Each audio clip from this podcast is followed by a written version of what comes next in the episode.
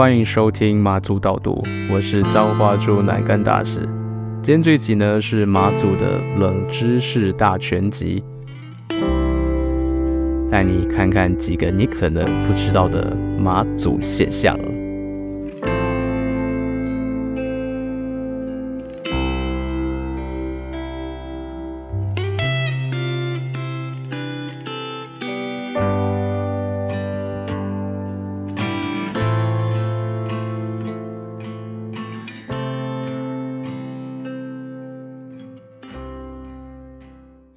好，那今天这集呢，我们这个内容包山包海，对，因为就是这个我们要先从马祖没有什么东西来讲起，那再来我们可能会提一些可能跟食物有关、跟气候有关，或跟生活习惯有关。从这几个角度，我们来看看马祖有哪些地方可能跟你想的不一样。好，首先我们先来聊聊马祖没有什么。第一个，马祖没有地震。我是已经看到我朋友在讲这个地震文的时候发东西，我都想说，哎，是哦，又地震又地震，哎，真的耶！我来这样也快一年，我真的是一次震动都没有感觉到，因为马祖不是在板块交界处，所以我就是已经一年没有感受过地震了。唯一感受过震动的地方，就就是只有海上这样，只有海上啊这样。然后再来呢，马祖没有连锁超市，which means 我们没有全联，我们没有喜美，我们没有还有什么？我们没有这些超市，所以在这里我们买菜要么去菜市场，或者去当地的一间叫做福祥或成仙节的这样一个地方啊来去买菜。那我自己是都去福祥啦，因为福祥非常方便，可以刷卡，还可以刷载具，多棒！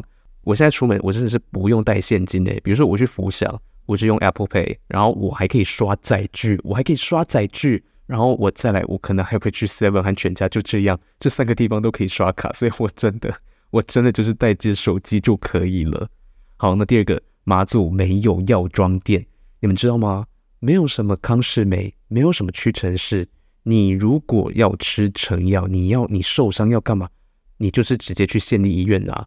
哦，那如果你是在这个没有县立医院的地方，比如说南竿以外的所有地方，你在东区，你在西区，你就是要去他们的卫生所，那直接在卫生所就可以拿到药，免费喏。这个真的是很有趣吧？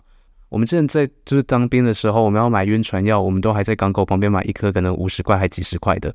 那在这里，其实你居民根本没有人会去买药，根本不用，因为你是去医院，然后你去挂个号，挂号也免费，然后你就就就拿个药，就这样子。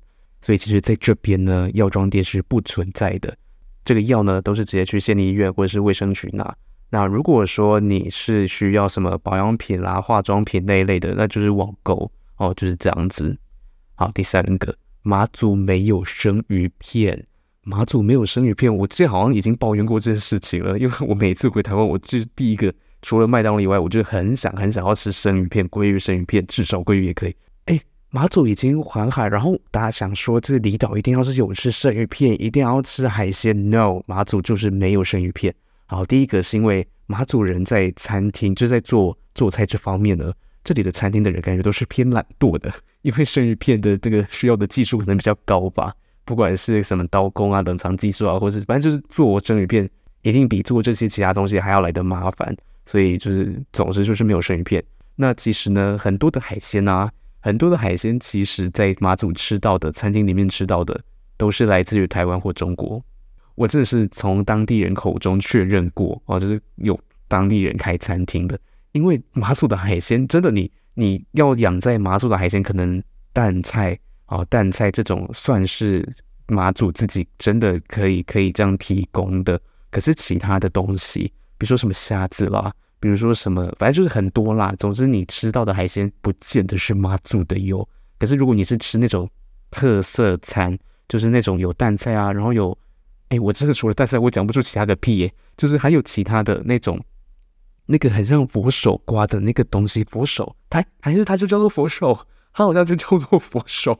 总之就是有另外一种海鲜，然后还有很多种啦。总之呢，马祖你就是尽量就是吃那种你从来没有听过的。那个就非常有可能就是马祖或中国的，总之就不会是台湾啊，因为你就一定会吃到不不是台湾本土吃得到的那些了。好，再来，马祖没有红绿灯。我们在南竿，南竿已经是最大的岛了哟。但我们的红绿灯只有一个，就是若有若无的存在。它就是在我们的这个那是哪里？那个国中小是那是中哎不对是介寿哈介寿国中小。然后那在法院附近，虽然讲你们也不知道在哪里，总之就是在那里，就只有一个。那为什么我会说它若有若无？因为它也不是真的台湾认真的呃红绿灯，它就是一个可以推来推去，然后它有红黄绿的灯号的一组灯具，就这样而已。它也不是什么认真的红绿灯，所以我才会说它若有若无。那其他地方是真的没有，所以在这边呢。就是你就是怎么骑怎么怎么甩尾怎么压车都不会有人理你。我就想说，如果我表弟来，应该会很开心，他应该开心死哦。但是呢，要提醒哦，这个你现在如果想要来飙的话，这个你在这边呢、如果摔车的话，你很有可能就是就是会摔得很死很惨哦。第一个，因为马祖没有柏油路哦，柏油路，所以我们用的是什么呢？我们用的是这个水泥路。因为柏油啊，他们就是遇到高温，就比如说你这个炮弹打来啊，炮弹打来就会熄火。那水泥它相对耐压，然后你这个如果有这个什么坦克啊、战车要这样开过去，水泥是一个比较好的选择。虽然成本比较高，但也比较不需要去维修等等的。毕竟这里是一个可能随时都会打仗的地方。那过去也确实在打仗的地方。那也因为这是水泥路吼，所以它的这个硬度是比柏油路还要再高的。也就是说，你只要摔车。你就很容易骨折。那大家还记得品尊之前呢，他骨折，他这个锁骨裂开，然后那个地方深柜呢，他的肋骨裂开，全部都是乖乖给我回台湾医治呢。哦，全部都是乖乖回台湾，因为我们的县立医院就是只有拿药的功能，然后还有看一些小感冒跟急诊小小包扎，就这样而已。他没有什么这个手术的这个在这边进行了。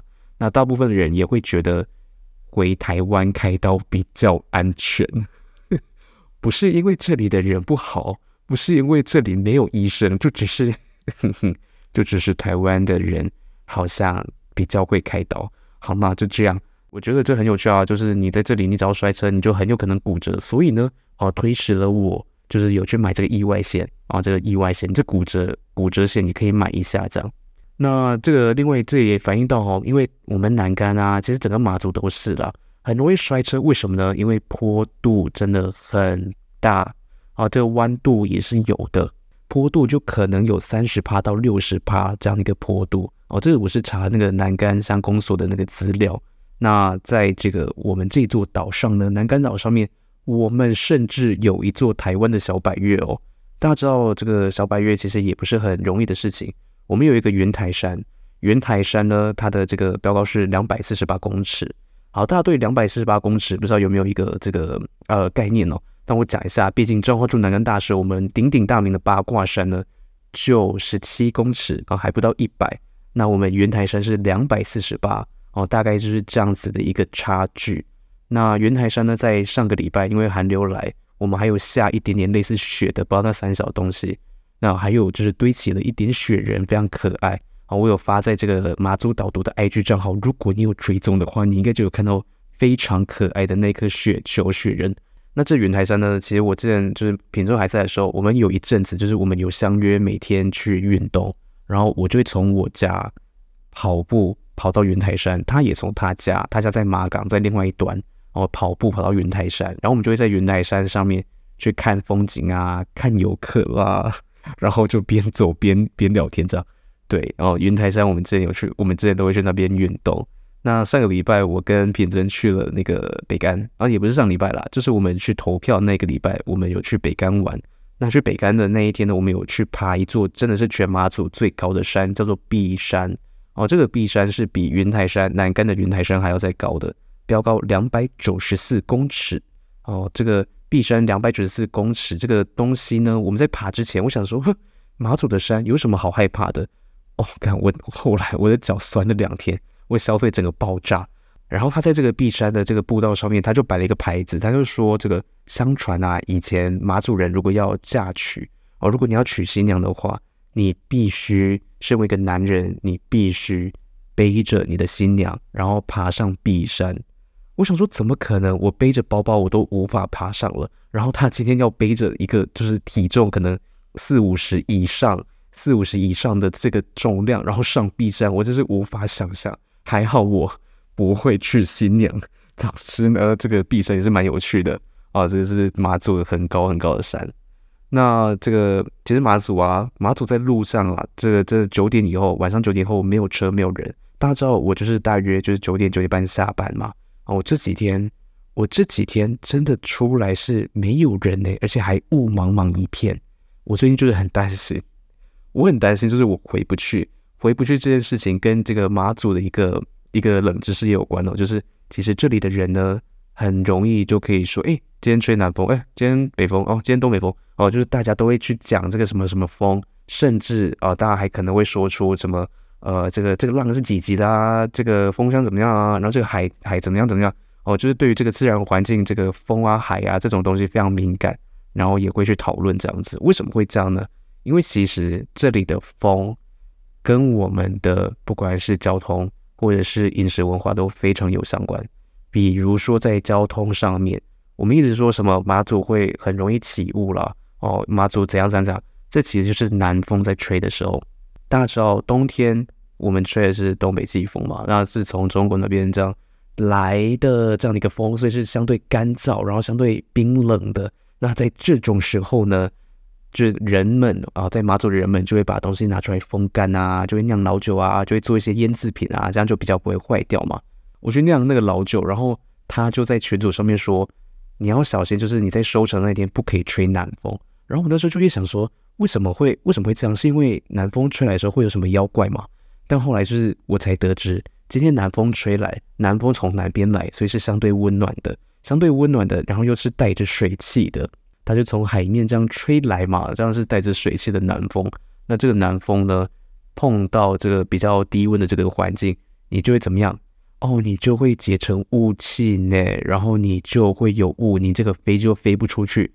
同时，同时你的这个比较温暖、比较潮湿，这个风容易让你的腌制品会燥生。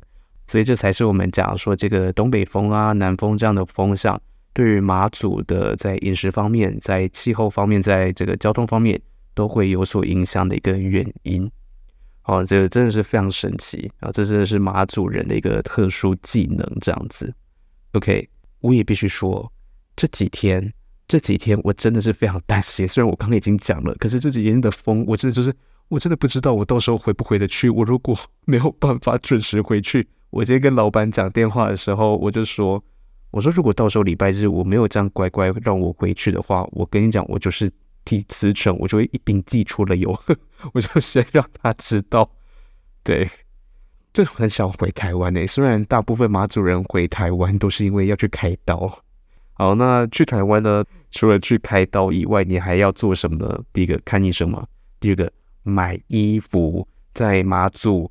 没有地方买衣服，真的没有哦。就算有，也是卖给那种呃军用品店的那种军人用服，或者是四五十岁女人在穿的，就是女生的服装。没有青少年衣服的店。然后这个剪头发地方，虽然马祖也是有剪头发地方，但是呢，大家都习惯回台湾再整理。那还有，大家还会去台湾干嘛？去台湾结婚，因为。很多马祖人其实是散居在台湾各处，但尤其非常集中在桃园，然后在新北地方，比如说土城、板桥，比如说中和、永和一带，都也非常非常多。所以大家呢，像那个我上一家就戏剧那个朋友啊，他表姐就是上个月，诶，上个月还是上上个月结婚，然后他们就是台湾也办一场，马祖也办一场，因为就是两边都有非常多亲友，所以就是两边都办，两边都赚。我不知道有没有赚，我乱讲了，我乱讲了。好，那还有一件事情，会去台湾干嘛？考英检。其实考英检这件事情，为什么大家会？为什么我们的学生会那么爱考英检呢？第一个，因为有奖学金。我记得你好像在国中以前考过，你就有不知道几万块。如果没有几万块，一定也有上千块，超过五千块的那种，你都还可以吃一顿啊，买一堆你喜欢的东西的那种金额。那像我这个学期，我就辅导一个学生，他要考那个中高级的那个口试，他就上课了，然后就过了。然后我老板就说他已经超开心，因为那个奖金好像有三万，还是还是几万，反正就是这个就是确定上万的。如果考过中高级，而且他年纪也才，他也才国中生，国三、国二、国三，哦，所以他就是 yes，非常会赚。好的，那再来有几个马祖冷知识还要跟大家分享啊，比如说。啊、如果你在考虑来马祖玩啊，来马祖其实机票，如果真的说你是你没有买到任何的优惠票啊，你就是可能就是要买到四千三百九十四元这样的一个票价，这个票价是从松山到南竿这样来回的。如果你是从那个台中的价位会更高。那之后我再来跟大家分享为什么你应该来马祖玩。不过大家听到这样四千三百九十四元，你应该都会想说，其实你去买联航很有机会，你是可以买到东南亚国家的机票。那之后我再好好跟大家讲为什么你还是应该来马祖玩。那如果你真的来了马祖，第一个这个计程车呢，你在搭的时候一定要先问好价钱，因为在这里的计程车它不是跳表的。哦，不像台湾，你这样一上车，然后开始跳，然后里程计价，它是讲好的。然后比如说我们之前在当兵的时候，我们就是营区，然后可能最多就是到港口或者是到机场，好，或者是我们放假的时候，我们要去山龙，要去一个就是比较多东西的地方，有其实就是有 seven 的地方了，也不是比较有东西，我们放假就是要往 seven 去，就这样。好，那这个就可能就是一车，然后一趟这样一百块。那四个人平分，一个人也才二十五块，其实也也也蛮便宜，超便宜的，就比那个搭公车还要方便很多。因为这里的公车其实可能一个小时或四五十分钟才会有一班，然后看你的位置这样。所以大部分在地人一定是骑机车或开车啦，然后就这两个。那当然就是如果你是学生的话，你就是走路啊、公车啊。那如果你是观光客的话，当然就是你也可以坐公车，或者就是机车加计程车也是非常够的。好，那再来有一个冷知识，也是我刚刚在准备的时候，我才我才发现的。我一直在想象，就是到底马祖跟中国的距离到底是多近哦？比如说，因为我在考试的时候，就我在跟我的学生考口说的时候呢，那些儿美班的学生，他们有一题就是你有没有去过别的国家？全班十个人，可能有八个人都说我有去过中国。然后我就看了一下，到底去中国的距离多远？然后我们从这个南竿的港口叫福澳港，这福澳港呢，就是不管你是要搭到基隆，要搭到北竿、西莒、东莒、东引，然后各个岛，或者你要搭去中国的黄岐港、浪岐港，你都是从这个福澳港出发。那我先讲一下哦，我去北竿，我去北竿的距离呢，就是三里，这个里是那个海里那个水部的里。那就三里，那好像我记得也才十五二十分钟吧，超近。这样讲好了，我搭到西莒，搭到西莒是十七点四里，那这十七点四里大约是一个小时。好，那你知道搭到中国的黄岐港多远吗？搭到西莒十七点四，搭到黄岐只要十一哦，哦，只要十一里，在时间上面，你甚至大约只要四五十分钟你就到了，你只要四五十分钟到基隆。基隆多远？一百一十九里。刚刚黄岐是十一里，基隆是一百一十九里，所以我们到中国的距离比到基隆的距离还不到十分之一呢。哦，不到十分之一，所以才会说我们到基隆，我坐船到基隆可能要八个小时，一整个晚上。可是我们到黄岐港到中国，只要四五十分钟，一个小时就会到了。甚至如果你从北竿的白沙港。你从北竿去出发的话，你到中国你只要半小时，真的很近，真的超近。好，那甚至也不用说，比如说我们从那个，我之前不是去那个东引吗？东引我们还要达到三个小时，因为东引是多远？三十二点二公里哦，就接近它的三倍，接近黄岐港的三倍嘛。我们距离黄岐港十一到东引就是三十二点二这样。好，所以真的就是在这个航行的这个位置上呢，在航线的位置上，真的就是这样子。非常有趣。那我上次去北竿啊，我还有见一个朋友，见一个网友啦，见一个听众。其实，啊，那个听众就是很有趣，就是他也他就是在，现在开始讲嘛，算了算了算了，好了，她就是一个妈妈，然后她给我一个肉桂卷，就很好吃。为什么又是跟食物有关？好，就是我跟他聊天的时候，他就说，哎，一定要去北竿参加那个摆暝。好，我之前也有讲过摆暝这个活动哦，就是。摆暝其实是在这边很像，就几乎是他们最重要、最大的一个节庆，在各岛都会有，但尤其以北竿是最最热闹的。好，那这摆暝呢？这摆暝其实就是在元宵前后啊，他们就会有这个呃庙里的神就会出来，有点像是出巡，把这个岛清扫一番哦，这样很热闹，然后大家会跟着绕境这样子。那这个过程呢，你就会看到哦。马祖的路边电线杆上，或者是这个可能柱子上啊，别人的家的那个门牌附近啊，就会贴着一张黄色的类似符纸的东西，可是上面就写着“清理街区”。好，那这个东西代表什么呢？就是有神明这样走过，然后有人贴在上面，就代表说，呃，这里是干净的哦，哦，这里是被祝福的这样子。那这样的宗教活动、宗教仪式跟这样的一个文化，其实，在马祖是真的每年每年都非常盛行。很多人可能不见得会回来过年，但是很多人会愿意为了这个摆暝而回家。那我也发现啊，就是我刚刚去查一下，连江县的寺庙密度是最高的，是全国第一。好，它的那个单位呢，它就是每一万人会有几间的寺庙。那也因为就是马祖人，就是真的就是很少，每一万人会有四十九点一间，哦，所以在这个台湾本岛的都是十四点多，十四点多，但是连江是将近五十间，哦，四十九点一这样，每一万人的一个数目，非常有趣。这个数据呢是内政部计算在二零二一年的一个一个数据，这样子。好，那再来啊，还有几个这个马祖的这个冷知识哈、比如说这个超商啊，超商的熟食。有的时候会比较贵，呃，其实不是有的时候啦，就是我之前有讲过，就是那些微波食品啊，会因为就是船这样运过来，所以他们呢会可能多个十趴这样子。那在这里的超商啊，Seven，其实我其实在台湾也有看过，但是我朋友说他在台湾很少见，就是 Seven 有在卖菜。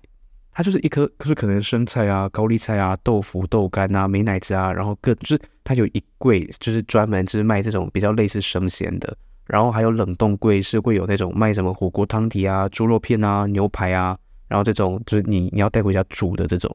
我记得我在台湾比较大的那种 Seven 的店是有看过的，可是好像不是每一间都有这样，但是在这边就是就是就是有。因为我们就是买菜的地方，除了刚才讲那个服务箱以外，更懒的话呢，你就去 Seven。像我老板，我老板如果要煮个泡面，因为他也很少吃东西，就是很少自己煮啦，就只会煮泡面，所以他就是就会选择去 Seven 买一下这样。那在这边的 Seven 呢，我不知道台湾有没有，因为我也是在这里才第一次接触，就是团购。这个团购真的很有趣哦，反正就是我们这个 Seven 的群组，这个在地群组，我记得那个。贵宾狗和草莓大福他们来的时候，我不晓得为什么，但是他们也加入了这里的群组。然后刚刚 刚刚草莓大福还跟我说，贵宾狗甚至昨天还在看我们这里爱真实有什么东西可以买。他人已经在台南，然后他还要注意到底到底这是马祖的爱真实可以买什么东西。好，那这个我们的这个团购啊，我不晓得台湾有没有，可是这里就是很盛行。然后这里团购的项目其实就是。很多，比如说这个牛排也有，然后生鲜杂货啊，然后反正就是棉被也有，枕头也有，然后行动电源也有，背包也有。哎，我记得还有一次是有那个团购刁民呢，然后我真的那个时候就是很犹豫，到底要不要背叛徐子轩，因为我们就说好那个就是我们一起，我们人两个人要一起吃的一个东西。好，反正就是这个团购也是蛮有趣的，哦，有的时候会跟一下。那当你今天呢，如果你有来马祖的话呢，你会发现哦，你这个租了机车，诶，怎么在加油的时候只有九五汽油？真的只有九五？哦，这个九五汽油是唯一你可以加的，所以你也对你也不用考虑说到底诶，九二还是九八还是九五，就就是九五而已，就九五而已。啊，那也是因为就是毕竟你这个油啊要从别的地方运过来，那如果你这里还要有九二，还要有九八，还要有这样不同的油的话呢，你的那个什么油仓啊，然后你的那个储存的那个东西都会是更麻烦的。那你这个成本也会相对更高，于是这里就是九九五汽油，然后在这里，我记得这个汽车的税是好像是免税的，然后那个机车我记得是有打折，然后在汽油方面，汽油好像反正就是有一些东西是免税的，然后就是好像买手机也是吧，如果去中华电信买的话，OK，然后在这里呢，呃，你来玩的时候，你会发现，你如果这个机车随便停路边。你会发现，哎，怎么这里的机车钥匙都没有在拔？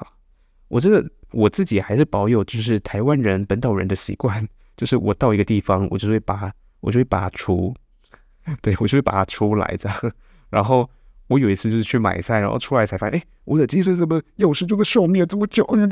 然后也没有人骑走呢，那台是新车，也没有人要骑走，因为毕竟请问你在马祖你是要骑去哪里啊？你不就在这个岛上？然后你如果要真的要有心要运走，你也是隔天的事情了，所以你至少还有这个可能半天的时间去找你的机车，然后你随便找应该都找得到这样。好，然后真的钥匙大家都不拔，然后家门也有的我我听说了，有的家门都不锁的，就真的因为这里就是好像真的是蛮安全的。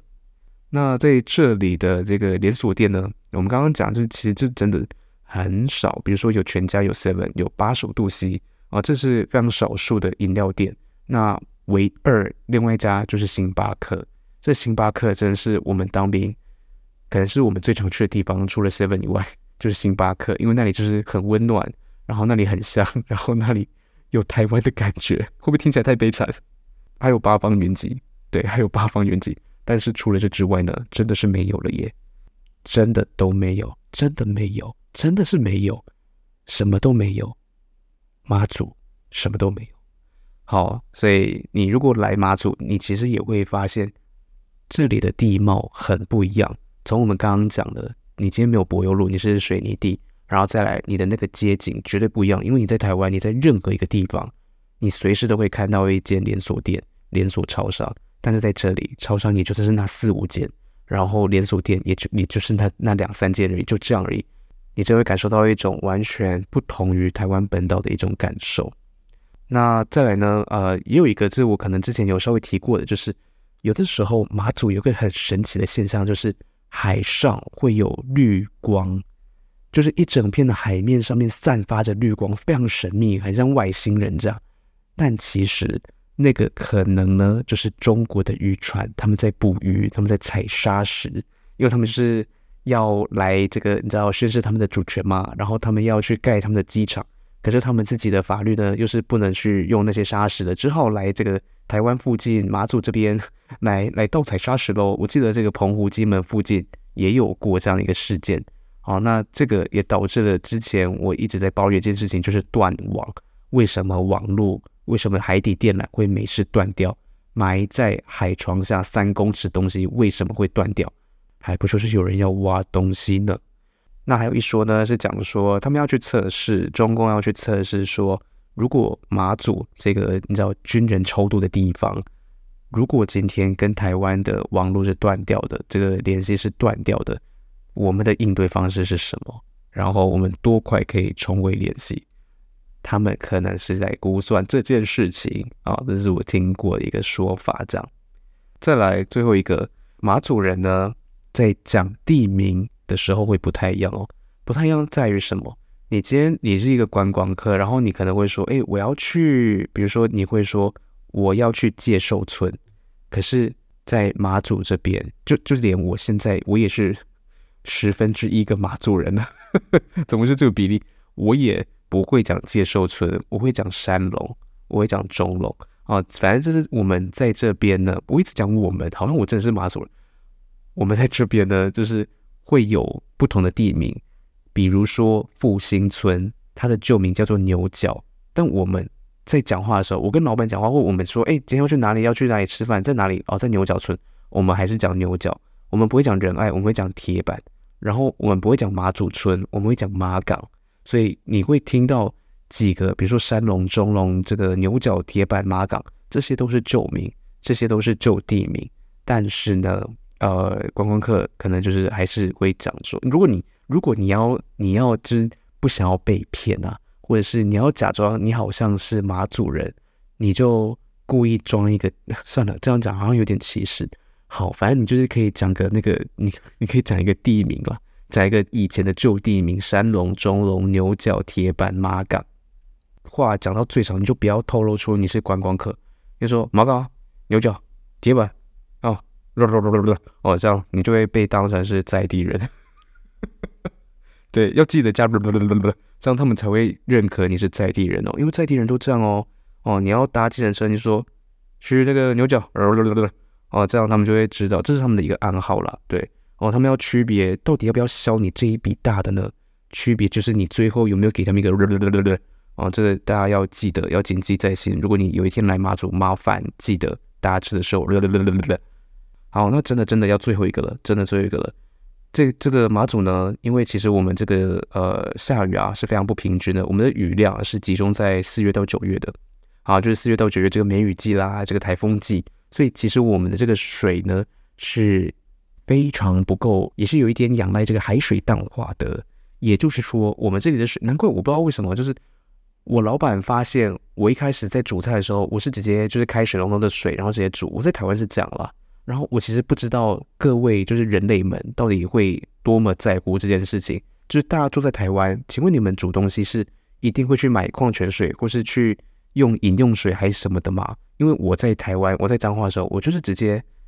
我如果不像在宿舍有饮水机，我就是直接水龙头开了，我就我就拿来就是煮泡面，就这样。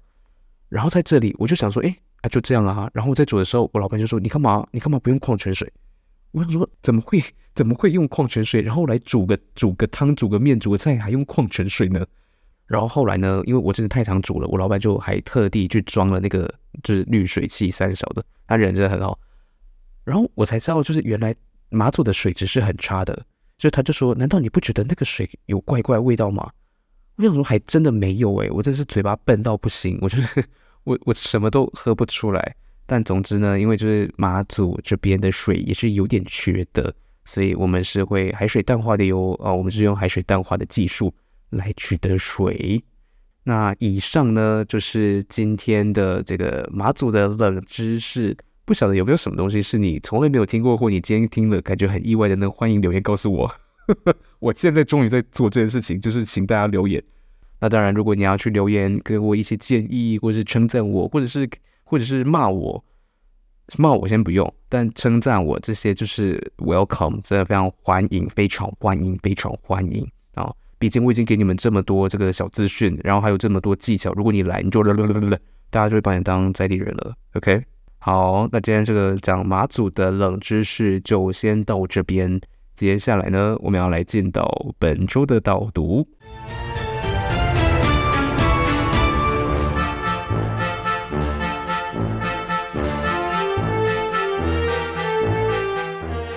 好，本周要导读的这一本书是张庭慧的《我们仰望的四个天空》。当我今天在看到这本书的时候，我拿出它，就是我从书柜这样取下它，就只是因为它这本书是红色的，我就觉得哎，好漂亮的颜色哦。因为我其实看书，我不晓得大家会不会有这种习惯，就是大家是会先，大家会注意什么？除了标题以外，你会在乎什么？好，我这样这样一看哦，我就是看标题以外，我还会看一下出版社，因为如果是我真的从来没有听过出版社。或者他那个出版社的那个字体设计看起来很丑，我就是不会拿起来。那这个是堡垒文化出版的一本书。好，这个作者呢，他其实是一个美籍的华裔小说家，然后他住在，反正他住在德州这样子。好，那他写的这本书呢，这本书上面他就有一个呃一段，他写着一部跨时空的非典型女性成长小说，一本流离之书。我看到这里，我就想说，诶，三小为什么是跨时空？为什么是女性成长？为什么是琉璃？啊，我其实看到琉璃之书，我就觉得天哪，我一定要看看大家都是怎么流浪的，大家的身世到底多么的多么的可怜啊！我就是很喜欢这种。还有一个是非常吸引我的，他的他说一个人两个性别四个名字四个身份。然后我看到这个时候，我就想说，这个会不会是讲自己在用交友软体的故事？我就想说，这不是在讲交友软体？然后我一看才发现哦，它其实是跟历史有关，它其实跟种族有关，它其实跟……我直接讲好了，他今天呢，这会不会爆雷？好，我会爆雷哦，我现在要爆雷喽。这个人呢，里面这个小说的主角，他家道中落，然后他就是被迫到比较大的城市去生活，因为他爸妈是政治犯，然后呢，他在这个大城市生活，他必须假扮成男生。那他就在这样的一个情况下，他就到了一个书法家哦这边就是工作，帮他打扫。这个书法的这个意象跟概念，也是贯穿一本这一整本书的。这个似男非女，我在讲什么？反正就是他生理女，但是他现在必须假扮成男生。这个角色，他有一天被绑架了，因为他想要偷鱼，然后就被绑架了。那他被绑架以后，他被运送到美国。我说运送，我不想要跟你讲他是怎么被运送过去。可是那个我他在描写过程，我想说，干怎么可能？也太可怕了，也太可怕了。然后他被运送到美国以后，他变成了一个妓女，就是他被卖到那种地方，然后他就在那个地方尝试要逃脱，要逃离。然后呢，他就真的逃离了，得到一个人的帮助。但是那个人的帮助到底对他来说是好还是坏？因为他最后到了一个非常可怕的地方，叫做爱达荷州。在这个爱达荷州这个小说里面的这一个情节呢，他其实他的一个创作，我现在拉出来讲了，我没有讲他情节部分了。我拉出来讲，就是今天这个小说家会写这个故事，是因为有一次他爸就是去爱达荷州出差，然后他就看到一个一个新闻。啊，这个新闻是跟就是呃，好像杀害那个华人有关的。那他爸就觉得天呐，怎么会这个这个时候？因为那个是好像是二十一世纪的事情，我记得好像他那个时间点已经是二十一世纪了哟。好，反正就是两千年以后了。那他就是他就跟他女儿说：“你可不可以写一本书？”他就跟他女儿说：“他觉得这件事情不能被忘记。这本书里面很多曲折的，我会觉得像是小说情节的那种伤害。”那种歧视、那种猎杀、那种人口贩卖、种族之间的对立，这种东西呢，都是真实的。他说那个东西里面是真实的，就是只有名字不一样。他说那些都是取自于真实的故事。所以我看到的时候，我就觉得天哪，我怎么会读了一本这么、这么、这么重的书？它的重是因为你真的会觉得这个人的一生也太、也太辛苦了吧？然后他的结局怎么会是这样？然后他也不应该是这样，他辛苦的就只是为了他要这样死去吗？那这本书我觉得它很有趣，就是因为它有两个贯穿它的点，一个是我刚刚讲的书法，就是写书法这件事情对他来说的意义；第二个设定是，他一直就是精神分裂，就是他一直跟内在对话啦，他有一个一直跟内在对话的一个过程跟倾向。那这个内在对话呢，他其实有一个赋予他一个角色叫做林黛玉，就是。就是《红楼梦》里面那个林黛玉，那在小说里面，他也有交代为什么是林黛玉，然后还有说这个林黛玉在里面到底跟他的一个互动方式是什么。所以总之这里其实不会很复杂，就是你就想象他在自言自语，然后他很会写书法，然后他被歧视，然后他被卖掉，他有两个性别、四个名字这样子四个身份，那你就会看到他在不同身份之下不同的辛苦之处。他在任何一个性别都是辛苦的，他在任何一个身份下都是辛苦的。为什么他在任何一个身份、任何一个性别都是辛苦呢？因为他是中国人，因为他是华人，因为他长了一张亚裔的脸孔。所以这本书你在读的时候，如果你对于身份认同，如果你对于种族，如果你对于歧视这种字眼的作品是有兴趣的话，我觉得你读这本会非常的澎湃啊！这是一本很好看的小说。它会让你有很多很多对于人、对于人性、对于这种呃呃的东西有更深的体悟。我这样的介绍会不会太随便了？但因为我就是很想要去睡觉了，所以非常抱歉，我今天太累了。没有错，那这就是我今天要介绍的一本书《我们仰望的四个天空》。好啦，那就是这样喽。这就是我今天要介绍的一本书《我们仰望的四个天空》，张庭慧所写的。那最后呢，感谢你今天的收听，我是彰话说南干大使马祖导读，我们下周再见喽，拜拜。